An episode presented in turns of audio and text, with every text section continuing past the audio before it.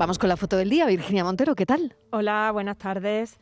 La imagen de hoy es de Jordi Vidal, fotógrafo cordobés, se formó en la Escuela Cristart de Barcelona, donde se especializó en fotoperiodismo.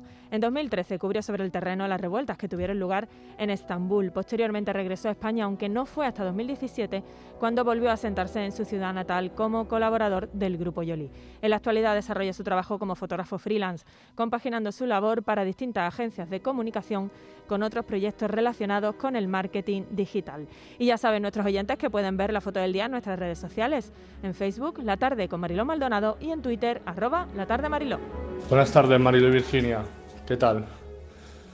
Pues mira, eh, coincidiendo con que ayer fue el Día Mundial del Refugiado, eh, por esto me gustaría rescatar una foto del fotoperiodista obetense Javier Baluz, que por dar un dato sobre él fue el primer fotógrafo español que ganó un premio Pulitzer. Como ya he comentado, eh, uno de los motivos por los que quiero volver a rescatar esta imagen es porque ayer fue el Día Mundial del Refugiado.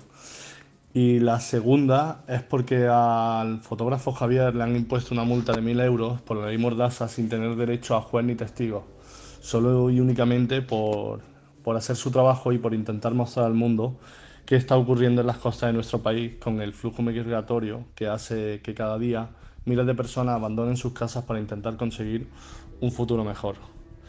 En esta imagen de Javier que, sale en, su fotolibro, en un fotolibro que ha sacado que se llama La Ruta Canaria, podemos ver como una patera está anclada en, una costa de, las Islas Canarias y se ve un, una, imagen con mucha fuerza ya que se ve la patera anclada y con diferentes enseres de, de los migrantes que han, que han utilizado esa barca.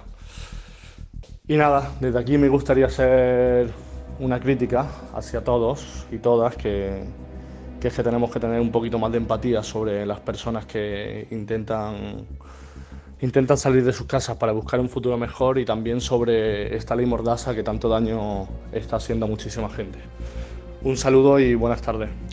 A las 5 de la tarde tendremos el testimonio de Ibrahim Bag, un joven guineano que ha, guineano que ha publicado su primer libro contando las dificultades de, de su trayecto. El libro se llama Tres días en la arena.